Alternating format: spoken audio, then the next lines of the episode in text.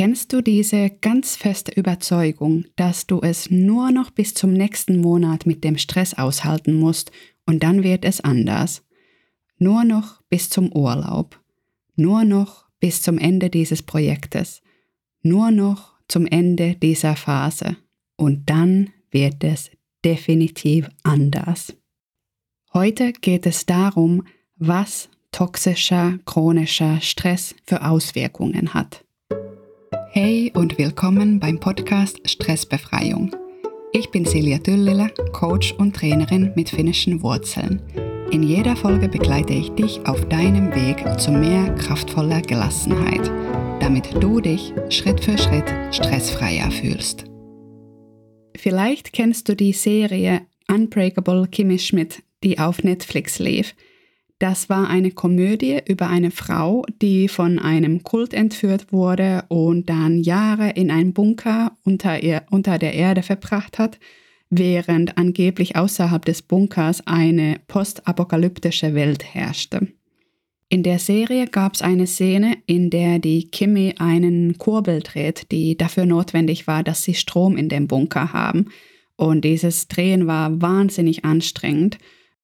Sie sagt in dieser Szene, dass sie schon vor langer Zeit gelernt hat, dass eine Person so gut wie alles für 10 Sekunden aushalten kann. Und nach den 10 Sekunden startet man dann mit den nächsten 10 Sekunden. Alles, was man machen müsste, wäre es nur 10 Sekunden auf einmal auszuhalten. Sie dreht diesen Kurbel dann 10 Sekunden, die letzten Sekunden sind die reine Qual und dann fängt sie wieder frisch und munter und kräftig bei den ersten Sekunden der nächsten zehn Sekunden an. Kimi hat definitiv Sisu, die finnische Urkraft der Resilienz. Und so gut wie dieser Rat ist für Situationen, die vorübergehend sind, die nicht lange anhalten, wenn es um einen chronischen Stresszustand geht, der jahrelang anhalten kann, da ist es nicht sinnvoll, immer wieder auszuhalten und zu denken, das wird schon. Wie häufig ist es tatsächlich geschehen, dass wenn du dir gesagt hast, dass du es bis dahin und dahin aushalten musst und dann wird es schon besser, dass es tatsächlich von allein auch besser wurde, dass der Stress dann nicht mehr da war. Ich würde nicht darauf zählen, dass es irgendwann mal von allein anders wird oder dass ich irgendwann mal von allein den Stress nicht mehr spüre. Denn vielleicht kannst du dich auch erinnern, wir hatten das ja schon mal bei ein paar Podcast-Folgen, dass diese Entspannungsfähigkeit, also unsere natürliche Erholungsreaktion, das verlieren wir auch unter chronischen Stress. Und das bedeutet, dass auch wenn vielleicht gar keine Stressoren mehr später da sind, auch wenn es gar keinen Grund mehr für Stress gibt, bleiben wir weiterhin in diesen Stresskreislauf stecken, weil wir es verlernt haben, uns zu entspannen und weil unser Nervensystem irgendwann mal uns in ständiger Gefahr glaubt, auch wenn wir es nicht mehr sind. Denn chronischer Stress kreiert noch mehr Stress. Und Stress wird chronisch, wenn wir unter Belastungen für längere Zeit leben, wenn wir die Zeichen unseres Körpers wiederholt und anhaltend ignorieren und wenn diese Stressenergie in unserem Körper stecken bleibt, wenn wir die Stressreaktionen nicht zu Ende führen. Wir sind dann irgendwann mal in einem Zustand von ständiger Erregung und die Erholung bleibt dann komplett aus oder gelingt nicht mehr. Und wenn wir über das Toxische reden, es ist tatsächlich so, dass chronischer Stress wie ein Gift auf dich wirkt. Du wirst Denkstörungen haben, dich schlechter konzentrieren können, deinen Fokus verlieren. Du wirst auch empfindlicher. Alles, was auch nur ein wenig in die Richtung von Feedback oder Kritik gehen könnte, bringt dich dann auf die Palme und macht dich echt fertig. Es fällt dir immer schwieriger, einen kühlen Kopf zu bewahren und objektiv zu bleiben. Und auch die Kreativität leidet unter chronischen Stress. Und was ganz schwierig ist, sind Entscheidungen. Entscheidungen zu treffen, wenn man chronisch gestresst wird, wird eine reine Qual. Und wirklich fundiert sind die Entscheidungen auch nicht. Was dann noch hinzukommt, sind Wutanfälle, Gefühlsausbrüche, vielleicht auch Gefühl von Angst und Versagen und dieses Gefühl, dass man irgendwie gar nichts mehr bewirken kann, gar nichts mehr gestalten kann, sich auch wirklich hilflos und ohnmächtig fühlen, wenn es wirklich schlimm wird.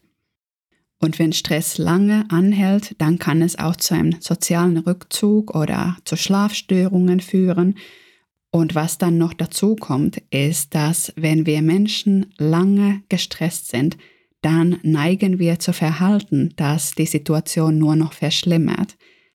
Vielleicht essen wir dann schlecht oder bewegen uns kaum noch oder rauchen und trinken ganz viel oder nehmen irgendwelche anderen Sachen, die uns gar nicht gut tun. Oder wenn unser Schlafrhythmus eh vollkommen durcheinander sind, dann sitzen wir den, die ganze Nacht vor dem Computer. Und dann all das, was noch in unserem Körper passiert.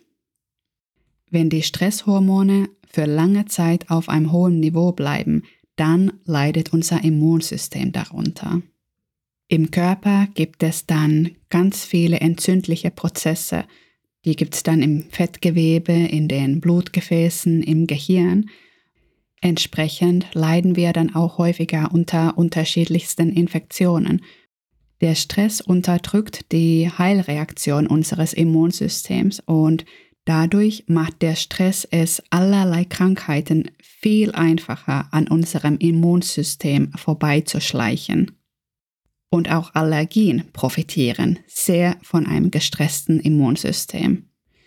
Und wenn wir jetzt schon dabei sind, dann können wir noch ein paar Sachen dazu auflisten, die sonst noch im Körper unter chronischem Stress leiden. Die eine Sache ist Verdauung. Es kommt zu Verdauungsproblemen, die dann gegebenenfalls auch zu Magengeschwüren führen können.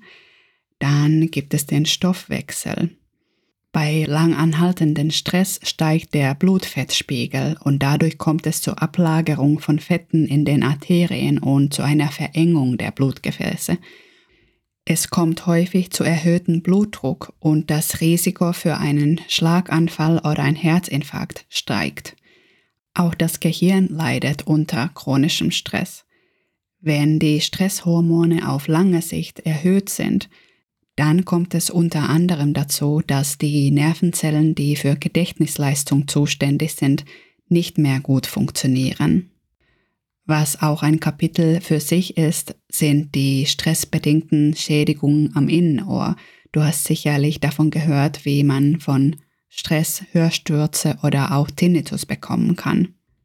Auch die Sexualität leidet unter chronischem Stress. Zum einen kommt es zu Störungen von Libido, doch auch die Reproduktionsfähigkeit vermindert sich. Auch die Haut leidet sehr unter, unter chronischem Stress.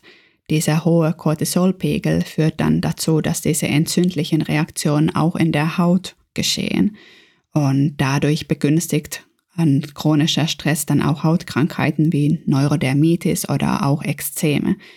Du kennst ja diesen Spruch, etwas geht mir unter die Haut.